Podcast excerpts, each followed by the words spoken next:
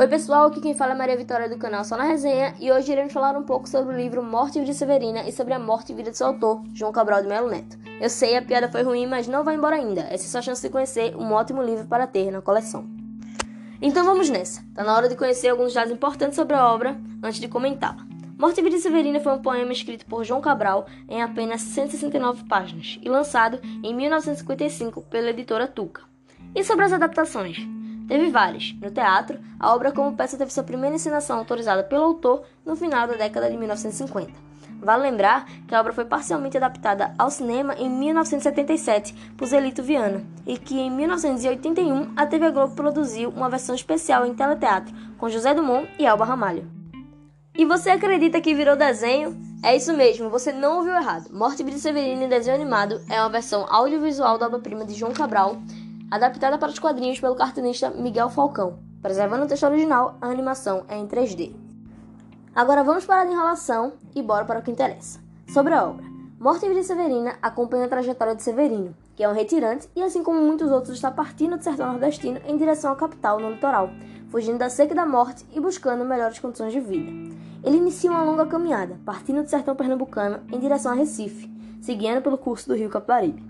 Mas nessa jornada, ele se depara o tempo todo com figuras que simbolizam a morte, que parece acompanhá-lo durante todo o poema.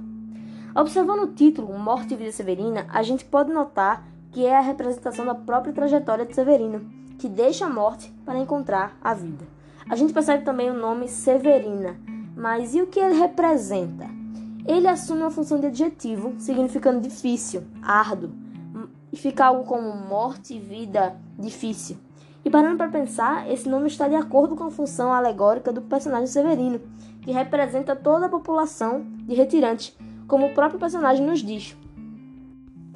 Veja, somos muito severinos, iguais em tudo na vida, na mesma cabeça grande, que a custo é que se equilibra, no mesmo vento e crescido, sobre as mesmas pernas finas. E iguais também porque o sangue que usamos tem pouca tinta. E se somos severinos iguais em tudo na vida, morremos de morte igual, mesma morte severina, que é a morte de que se morre de velhice antes dos 30, de emboscadas antes dos 20 e de fome um pouco por dia. Bom, eu gostei bastante do livro e apesar de não ser acostumada com o gênero poema, não foi difícil de entender a mensagem do autor. Ele escreveu de forma simples, de forma clara.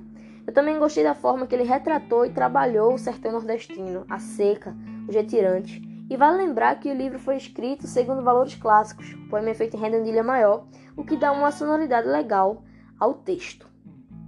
Falando agora um pouco da figura que escreveu a obra.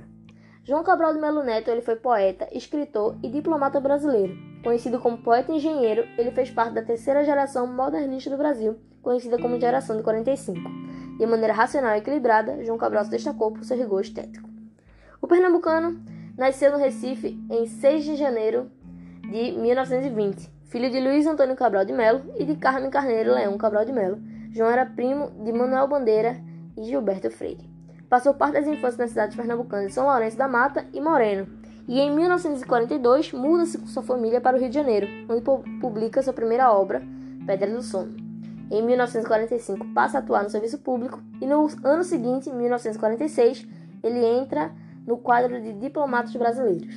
Após passar por vários países, assume o posto de cônsul-geral na cidade do Porto, em Portugal, em 1984, onde fica até 1987, quando volta para o Rio de Janeiro para morar com sua família.